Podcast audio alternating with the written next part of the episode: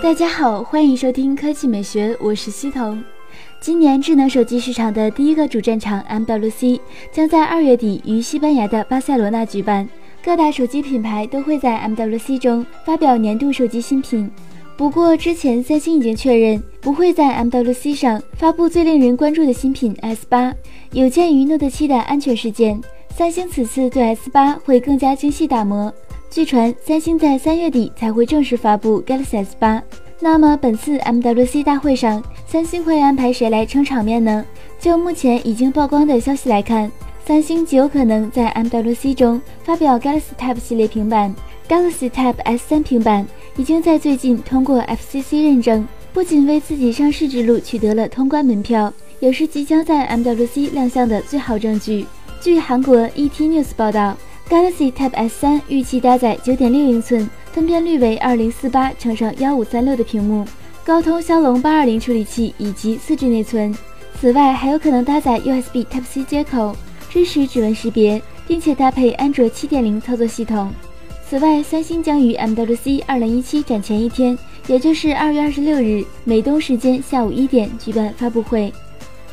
第二条新闻来看，索尼，索尼今天公布三财季业绩。三财季，索尼营收二百一十三亿美元，每股收益十三美分。与上年同期相比，三财季营收同比下降了百分之七。按日元标准计算，每股收益同比减少了百分之八十四。分析师之前认为，索尼营收可能会达到二百二十四亿美元，每股收益三十八美分。日元疲软，巨额资产减记，假日购物季销售不佳，连累了索尼。索尼已经宣布对电影部门减记九点六二亿美元。减记之后，索尼可以吸引外部投资者进入，甚至有可能会出售电影工作室。PlayStation 视频游戏部门表现较好，由于推出了低价版的 PlayStation 4游戏机，去年假日购物季游戏机销售火爆。索尼表示，三财季共出货游戏机九百七十万台，图像传感器业务同样增长强劲。iPhone 的畅销为该部门带来了增长动力，每台 iPhone 七手机都安装了两个索尼图像传感器。iPhone 7 Plus 都安装了三个。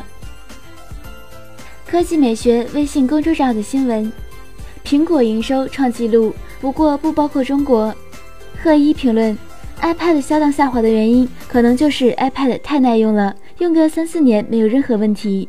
叶之言评论：日本喜欢防水手机，iPhone 7符合日本市场需要，所以增长快。天朝喜欢追新，外观不换，没有购物欲，所以负增长。